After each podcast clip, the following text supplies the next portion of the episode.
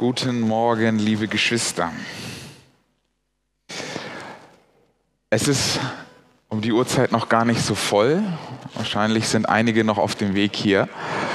Und ich habe gerade auf die Uhr geschaut. Wir haben nämlich heute Abendmahl-Gottesdienst und haben ein Programm, wo wir alle Zeiten festgehalten haben. Und ich habe gerade auf die Zeit geguckt und wir sind 16 Minuten vor unserer Zeit. Wir sind 16 Minuten vor unserer Zeit im Programm das bedeutet für mich, ich habe 15 Minuten mehr für die Predigt. Manche freuen sich, manche sagen, oh nein. Aber es ist Sabbat.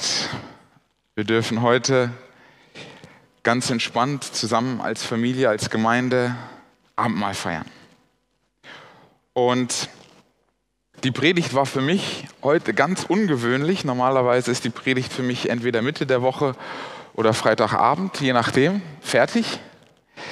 Aber die Predigt war für mich heute schon fast eine Woche vorher fertig. Was ganz Besonderes, mal gucken, ob das, wie das heute läuft.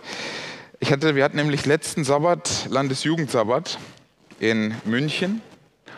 Und ich hatte dort ein sehr intensives und ein sehr spannendes und ein sehr aufrichtiges Gespräch mit jemandem, das mich sehr bewegt hat, das sehr wertvoll war, das sehr schön war. Und ich möchte dieses Gespräch in die Predigt hineinfließen. Wie schon im Gebet und bei den Ankündigungen vorhergesagt, wir werden heute, ihr seht den gedeckten Tisch, der Tisch ist für euch gedeckt, ist für uns gedeckt. Wir werden heute das Abendmahl zusammen feiern, zusammen haben. Und ich weiß nicht, wie es euch geht, aber bei mir war es, ich habe es glaube ich schon öfters gesagt, war das Abendmahl eher so eine zittrige Sache. Ich war nicht jemand, der sich immer gefreut hat auf das Abendmahl. Ich hatte immer sehr großen Respekt vor der Fußwaschung und hatte immer Angst, mit wem werde ich denn die Füße waschen? Und wer wird mir die Füße waschen? Und habe ich früh genug meine richtigen Socken dabei oder habe ich dann Fussel, wenn meine Füße dann nackt da sind? Jeden Sabbat früh wird geduscht, deswegen war das schon mal aus dem Raum. Aber ich bin immer früh mit einer Spannung in den Abendmahlgottesdienst gegangen und habe mir immer gedacht, wie wird es sein? Heute ist es anders. Wenn man eine Predigt vorbereitet, wenn man sich genau anschaut, warum machen wir das? Wofür ist es denn überhaupt gut, jemand anders die Füße zu waschen und sich die Füße waschen zu lassen, bekommt das Abendmahl eine ganz neue Bedeutung, eine ganz andere Tiefe, das eine ist nur das Äußerliche und das andere ist das Innere. Was passiert, wenn der Fokus verloren geht und man nur auf das Äußere schaut? Ich möchte heute unseren Fokus durch die Predigt auch wieder ganz stark auf das lenken, was im Inneren passiert. Was im Inneren passieren kann und was im Inneren passieren soll und darf. Und ich habe eine Geschichte gewählt oder einen Bibeltext gewählt, der, glaube ich, den meisten bekannt ist, den die meisten mit was anfangen können. Und das ist Johannes Kapitel 3. Ich möchte mit euch zur Predigt für unseren Abendmahl Gottesdienst heute in Johannes Kapitel 3 einige Gedanken und einige Punkte aufgreifen, die für, unsere, für unseren Abendmahl äh, glaube ich, ganz fundamental sind. Ich lade euch ein, wer die Möglichkeit hat, mit mir aufzuschlagen, Johannes Kapitel 3. Und dort wollen wir uns die ersten Verse anschauen, um das Wort für heute, um das Wort für unseren Gottesdienst zu haben. Ich lese aus der Schlachter, Johannes Kapitel 3 und dort die Verse 1 und 2. Es war aber ein Mensch unter den Pharisäern namens Nikodemus, ein Oberster der Juden. Der kam bei Nacht zu Jesus und sprach zu ihm, Rabbi, wir wissen, dass du ein Lehrer bist, der von Gott gekommen ist. Denn niemand kann diese Zeichen tun, die du tust. Es sei denn, dass Gott mit ihm ist. Es sei denn, dass Gott mit ihm ist. Liebe Geschwister, wir haben hier eine Begegnung von einem Obersten, wie es hier heißt, der Juden und Jesus. Was interessant ist, wenn wir diesen Namen Nikodemus uns anschauen in seiner Bedeutung, dann bedeutet er Führer des Volkes. Führer des Volkes. Also in seinem Namen ist auch schon sein Rang, seine Position mit drin. Nikodemus kommt zu Jesus. Er will eine Begegnung, er will einen Austausch, er will ein Gespräch. Er sucht seine Aufmerksamkeit. Er sucht, ihn zu sprechen. Und er kommt bei Nacht, beim Schutz der Dunkelheit. Dieser Mann war zweifellos fromm. Dieser Mann in seiner Kleidung und in seinem Wesen, in seiner Formulierung, in seiner Haltung, in seiner Position war jemand, dem man Respekt zollte. Ein großer Mann. Und dieser Mann wollte nachts sich mit Jesus treffen. Er war nicht nur Führer des Volkes, sondern auch Lehrer und jüdischer Experte. Er war das Beste, was die jüdische Religion zu bieten hatte. Er nahm seine, seinen Glauben und die Schrift sehr ernst. Er war ein Gelehrter.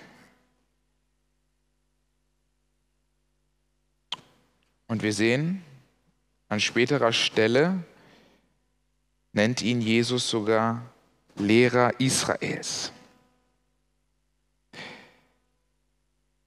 Er hatte schon von Jesus gehört. Er wusste schon die Botschaft und es hatte was ihn, ihn bewegt, dass er sagt, ich möchte mehr herausfinden. Ich möchte ihn mal persönlich kennenlernen. Ich möchte ihn mal treffen. Ich möchte mal Austausch mit diesem Jesus haben. Aber lieber bei Nacht. Lieber nicht, dass irgendjemand mich sieht. Lieber, dass man irgendwie mich nicht in die gleiche Schublade wie ihn schiebt, sondern so, wo es keiner sehen kann. So, wo es vielleicht nicht auffällt. So, dass man uns nicht zusammen sofort sieht.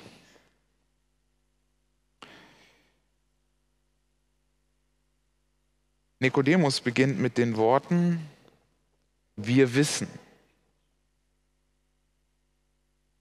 Und er versucht hier so ein Stück weit Sprecher zu sein für eine Gruppe und sagt, wir wissen, dass das, was du tust, kann man nur tun, wenn du wirklich von Gott bist. Wir wissen. Und es scheint so, wenn man seine Biografie so ein Stück weit schaut und scheint so, wie er dieses Gespräch anfängt, er will in den Austausch gehen. Er will mit ihm debattieren, er will inhaltlich mit ihm arbeiten. Aber Jesus weiß schon genau, was sein Anliegen ist, bevor er überhaupt kommt. Jesus schafft es, in sein Herz zu schauen und weiß genau, warum er zu ihm kommt und was sein Anliegen ist.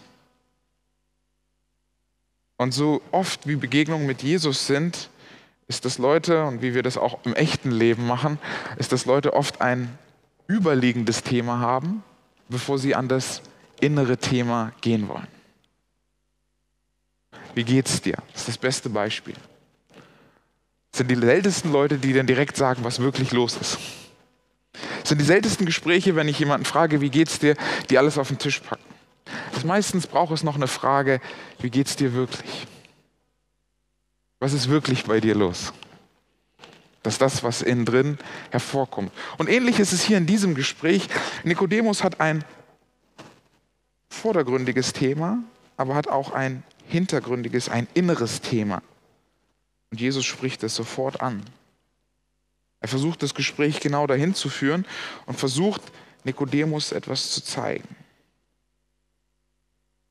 Nikodemus scheint hier ein Problem zu haben und Jesus spricht es sofort an.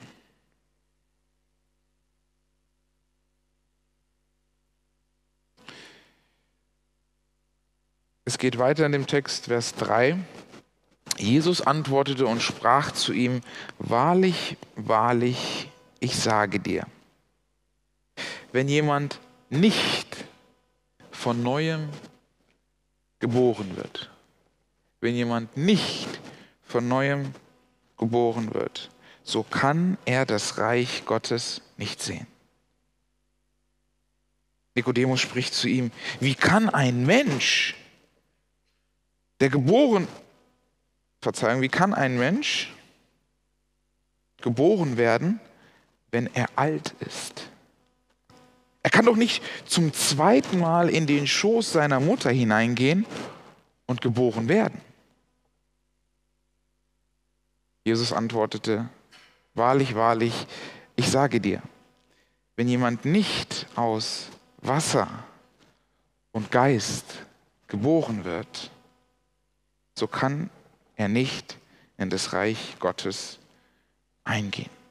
Was aus dem Fleisch geboren ist, das ist im Fleisch. Und was aus dem Geist geboren ist, das ist der Geist. Wundere dich nicht, dass ich dir gesagt habe, ihr müsst von neuem geboren werden. Der Wind weht, wo er will, und du hörst sein Sausen, aber du weißt nicht, woher er kommt und wohin er geht. So ist jeder, der aus dem Geist geboren ist. Nikodemus antwortete und sprach zu ihm, wie kann das geschehen? Wie kann das funktionieren? Wie kann das Wahrheit werden? Jesus erwiderte und sprach zu ihm, du bist der Lehrer Israels und verstehst das nicht? Wahrlich, wahrlich, ich sage dir, wir reden, was wir wissen und wir bezeugen, was wir gesehen haben und doch nehmt ihr unser Zeugnis nicht an?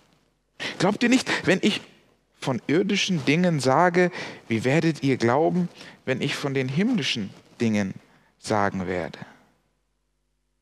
Bis hierher. Nikodemus hat, glaube ich, nicht mit diesem Gespräch erwartet. Nikodemus hat wahrscheinlich nicht erwartet, dass Jesus direkt so auf den Punkt kommen wird.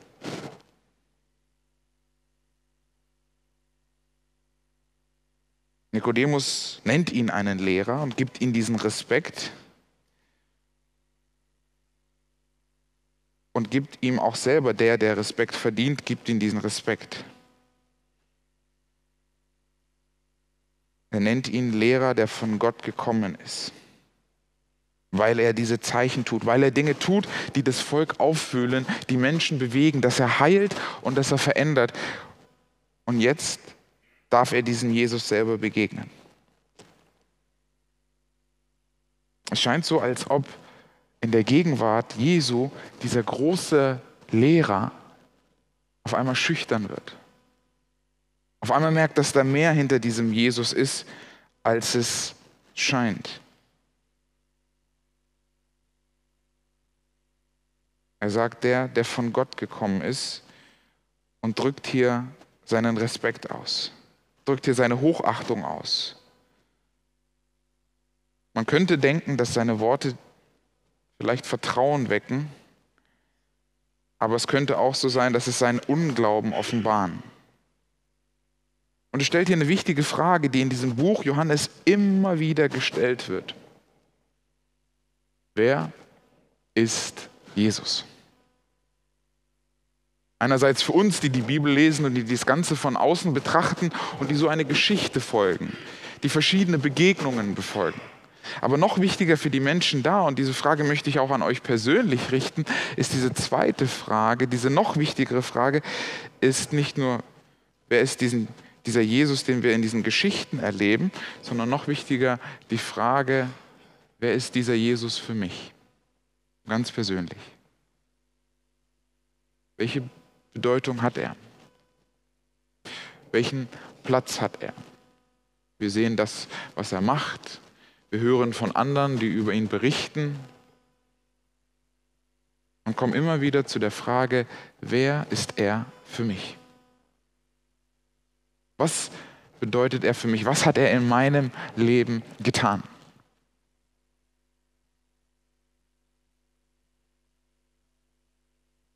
Jesus konfrontiert Menschen immer wieder mit dieser Frage.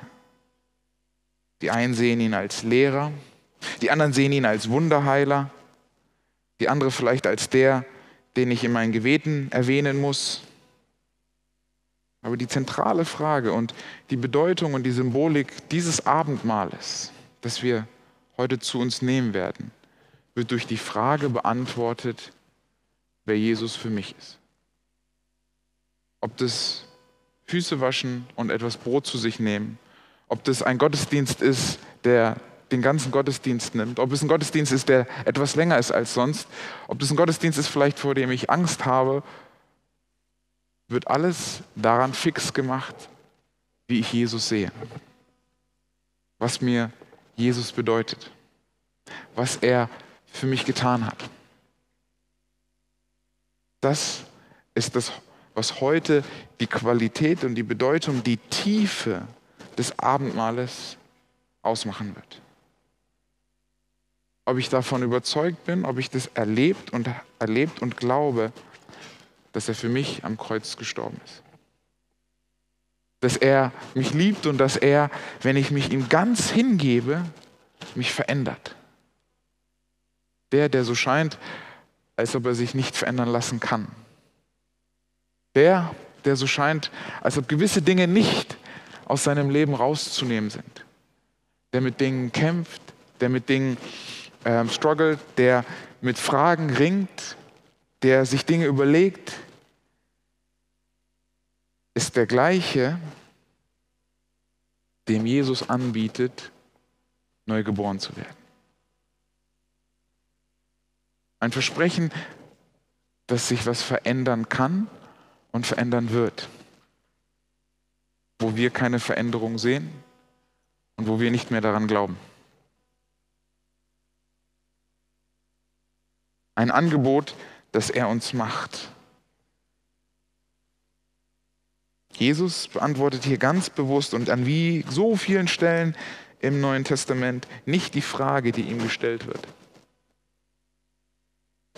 sondern viel mehr und viel tiefer. Er gibt eine Antwort auf eine Sehnsucht. Nicht auf ein intellektuelles Wissen, sondern er gibt die Antwort und er ist die Antwort auf eine Sehnsucht auf einen tiefen Wunsch, auf ein Verlangen. Und das ist Veränderung. Beim Nikodemus ist es Veränderung, Neugeburt, voll im Geist zu sein. Ein White schreibt dann, statt den Gruß zu erwidern, schaute Jesus Nikodemus in die Augen, so als wolle er seine Gedanken im tiefsten Inneren lesen. In seiner unendlichen Weisheit erkannte er in ihm einen nach Wahrheit suchenden Menschen. Er wusste um den Grund seines Kommens und sehnte sich danach, die Überzeugung zu vertiefen, die der Besucher bereits gewonnen hatte. So kam er gleich zum Punkt und sagte mit ernster, aber freundlicher Stimme, Wahrlich, wahrlich, ich sage dir, wenn jemand nicht von neuem geboren wird, so kann er das Reich Gottes nicht sehen. Ich wiederhole, ich glaube, dass Nikodemus gedacht hat, jetzt hat er den Lehrer, jetzt kann er eine tiefe theologische Diskussion haben, jetzt kann er jemand auf Augenhöhe, mit dem er ringen kann. Nicht jemand vom Volk, nicht jemand einfach, sondern jemand Großes, jemand, vor dem viele Leute Respekt haben. Und jetzt können wir in den Diskurs gehen. Jesus durchschaut das. Vielleicht sind wir heute auch hergekommen inhaltlich und haben gedacht, es wird eine Predigt geben, es wird Wahrheit vermittelt, es werden Inhalte vermitteln und erwarten vielleicht nicht das, was im Kern der Sache steckt. Das, was vielleicht meine Sehnsucht, mein, mein Wunsch im Herzen ist. Das, was Jesus vielleicht noch mehr in uns beantworten oder auslösen möchte. Er macht es hier bei Nikodemus und er kann das auch heute noch bei uns machen. Er vermittelt kein theoretisches Wissen, sondern spricht von einer geistlichen Wahrheit. Auch das, dass wir das Brot essen, dass wir den Wein zu uns nehmen, hat an sich physisch keine große Bedeutung als das, was dahinter steckt, als die geistliche Wahrheit, die dieses Mal repräsentiert. Die, die Fußwaschung, das sich erniedrigen und das sich demütigen und einem anderen was tun, was Gutes tun. Vielleicht in unserer Zeit mehr Scham besetzt als in der Zeit, als Jesus es eingeleitet hat. Aber eine Symbolik, die unser Herz ansprechen soll, die ihm Platz gibt, zu uns zu sprechen.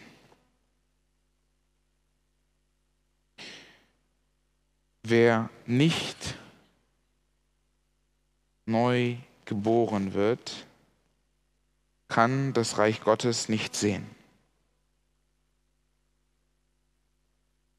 Neu geboren wird. Was bedeutet dieses Wort? Neu geboren, wir können das übersetzen mit wiedergeboren, von oben geboren, erneut geboren. Es scheint hier ein wichtiges Wort zu sein. Und die Frage, die wir uns, glaube ich, auch heute stellen, bin ich neu geboren? Woran sehe ich das? Woran erkenne ich das? Was muss ich tun, um neu geboren zu werden? Steht hier auch ein Stück im, im Raum.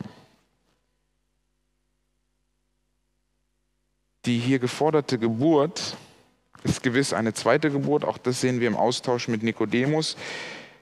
Sie ist aber nicht eine Wiederholung von einer körperlichen Geburt, sondern sie ist eine Zeugung von oben. Sie ist etwas, was Gott tut. Und dieses Bild der Wiedergeburt war für die Juden nichts Neues.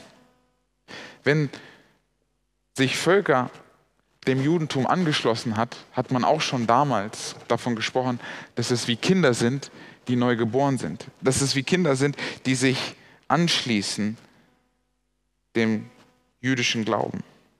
Also deswegen musste eigentlich Nikodemus erkannt haben, dass die Worte Jesus nicht buchstäblich gemeint sind und scheint hier mit dieser Frage auf Zeit zu spielen oder ein intellektuelles Duell herauszufordern. Ich glaube, das Anliegen dieses Abschnitts ist zu zeigen, dass äußerliche Form nicht reicht. Dass vor Gott Show, Darstellung, inhaltloser Pompösität nichts bedeutet dass er hier einen Juden anspricht und sagt, dass du Jude bist, dass du Gelehrter bist, das reicht nicht. Das Königreich, das ich aufbaue, das Königreich, das ich repräsentiere, das, wofür ich stehe, kann man nicht durch Show, kann man nicht durch Äußeres gewinnen, sondern es geht um eine Neugeburt. Es geht um das, was in deinem Herzen, es geht um das, was Gott in dir durch dich tut und nicht auf die äußere Form. Nikodemus dachte, dass durch seine Herkunft als Israelit, dass er einen sicheren Platz hat bei Gott. Er und ich glaube viele von uns war die Überzeugung, ich brauche nichts anderes. Ich brauche keine große Veränderung und wird hier von Jesus überrascht. Und ich glaube, genau auch wie in ihm kämpft in uns ein innerer Stolz gegen das Abgeben, gegen das Aufgeben, gegen das Neugeborenwerden. Manchmal lässt es sich besser in einer gewissen Lüge leben als in der vollen Wahrheit. Manchmal lässt es sich gewisse Dinge nicht zu verändern, besser leben, als die Anstrengung, die Mühe, das Abgeben, Dinge zu verändern.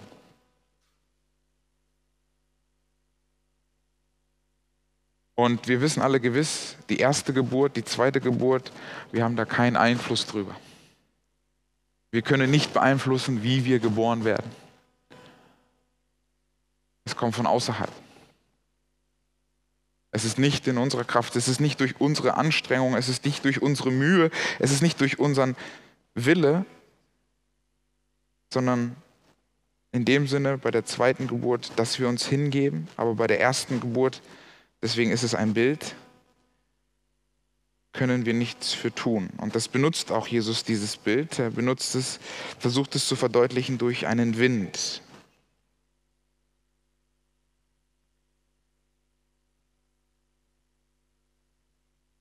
Liebe Geschwister, heute feiern wir, dass es kein menschenerfundenes System gibt, in dem wir uns selber erlösen können indem wir etwas tun können, was unsere Sünden abwaschen wird. Und genau diese Erinnerung gibt Jesus hier in diesem Abschnitt auch Nikodemus. Christliches Leben bedeutet nicht eine Veränderung oder eine Verbesserung des alten Wesens, sondern hier wird uns geschrieben, dass es eine Umwandlung, eine grundlegende Umwandlung der Natur des Menschen ist, die uns Gott anbietet durch so viele Wege, durch die Taufe, durch die tägliche Übergabe, durch die Predigt, durch das Lesen seines Wortes, durch Musik und letztlich auch dadurch, dass wir das Abendmahl feiern. Dass wir das, was er versprochen hat, das, was er uns anbietet, neu zu uns nehmen und ihn hier neu entdecken können. Und dieser Wandel kann nur durch den Heiligen Geist geschehen, der uns versprochen wird nach dem Tod auch Jesu. Ich möchte zum Abschluss noch ein Zitat lesen. Erziehung und Bildung, kultivierte Umgangsformen, der Einsatz der Willenskraft und menschlichen Anstrengungen haben alle ihren angemessenen Wirkungsbereich. Sie sind zwar in der Lage, eine äußerliche korrekte Verhaltensweise zu produzieren, aber sie können keine echte Herzensveränderung bewirken. Der Urquell unseres Lebens können sie nicht reinigen. Dazu ist eine Macht nötig, die von innen her wirkt und ein neues Leben von oben erschenkt. Erst dadurch kann beim Menschen eine echte Umwandlung stattfinden. Von der Sünde zur Heiligkeit. Diese Macht ist Jesus Christus. Seine Gnade allein kann erstarrte Kräfte der Seele neu beleben und Freude an Gottes Gegenwart und Heiligkeit wecken. Der Erlöser sagte, wenn jemand nicht von neuem geboren wird, das heißt, wenn er nicht ein neues Herz erhält, ihn völlig andere Wünsche, Ziele, Motivation antreiben, die zu einem neuen Leben führt, kann er das Reich nicht sehen. Das macht er nicht nur hier an dieser Stelle, sondern immer wieder an ganz vielen verschiedenen Stellen. Liebe Geschwister, das ist eine frohe Botschaft. Ich glaube, wir sehen zum einen die große Frage, bin ich das, gehöre ich dazu und vielleicht die Angst und Sorge, dass es vielleicht nicht so ist. Aber auf der anderen Seite dürfen wir ein Angebot sehen, ein Geschenk sehen, ein Versprechen sehen dass das, womit wir kämpfen, dass das, wo wir sagen, oh, das ist so eine blöde Angewohnheit, so eine blöde Charakterseite, die ich habe, dass Jesus uns verspricht, dass er uns verändern möchte. Und dass er das nicht nur möchte, sondern auch kann. glaube, viele von uns durften das schon erleben. Und wir dürfen heute, wenn wir das Abendmahl zu uns nehmen, dieses ganz besondere Symbol der Vergebung, der Erlösung, der Reinwäsche.